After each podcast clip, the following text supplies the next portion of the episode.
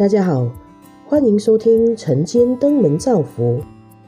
今天我们来聊聊，您人生最大的遗憾是什么呢？老妈三天无法自然排尿，医生建议老妈要多走路，蠕动尿道。一旦顺利排放出来，自然就有信心自己可以排尿了。真的，如同我爸爸生前所言的福建俗语。做人会食会困会帮，做生意马盖会谈。老妈身体康复的程度虽然有进步，但很缓慢，疼痛逐渐减少，晚上睡眠的时间越来越长。老妈的病况，如今是我们家族每一天短讯来往的焦点。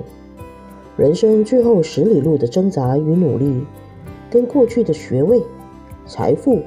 名利、职称、角色等等，所有外在赋予的种种，通通都没有关系了。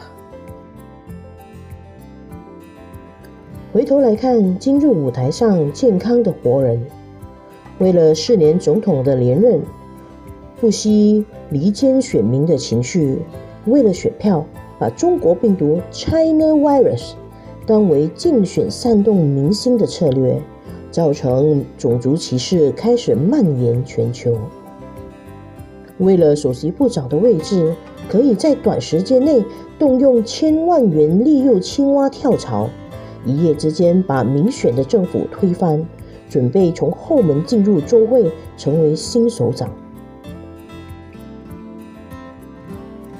为了四年总统大卫，为了掌政，为了首相大卫，不惜任何的代价。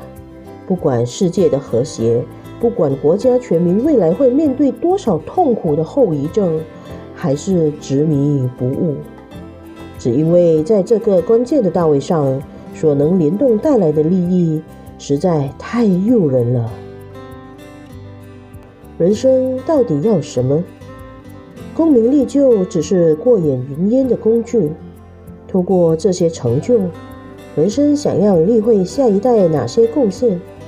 人生最后一里路的觉醒，一切为时已晚，只能空留遗憾，只能期待或许再有下一辈的重来。